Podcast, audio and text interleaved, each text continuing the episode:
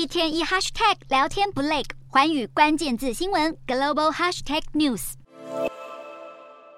救难直升机飞越灾区，俯瞰往日的度假天堂变成人间炼狱。夏威夷第二大岛毛伊岛连续爆发三场森林野火，当地有九千人居住的百年小镇拉海纳一夜间烧成灰烬。根据外媒报道，这场末日野火焚烧面积已经超过八百公顷，可能是美国过去一百年第二致命的火灾。目前已造成数十人死亡和至少两百七十栋建筑焚毁。救难队清楚拍下一片火海吞噬大地、浓烟笼罩天际的画面，而当地居民灾后返回家园，只见到繁华的海滨市镇全部化为凄凉废墟。拿出拉海纳镇的卫星图像对比，能更明显感受野火威力。灾前景色风光明媚，生意盎然，而灾后却变得一片灰蒙蒙，本该是住家的地方都只剩断垣残壁。截至当地时间十日，也就是野火侵袭后第二天，拉海纳地区的火势已有八成受到控制，但整座毛伊岛还是有成千上万灾民流离失所。夏威夷当局已经宣布紧急状态，并出动国民兵救灾。与此同时，美国总统拜登也把野火定义为重大灾难，并下令释出联邦资金协助重建。不过，百年难得一见的大火留下的灾难性后果，恐怕要经历一段艰难时期才能恢复原貌。夏威夷州副州州长陆克在十日的声明中感叹，蒙伊岛的灾后重建恐怕要耗费多年才能完成，要找回岛上居民生活中的一切，这段复原之路将会很漫长。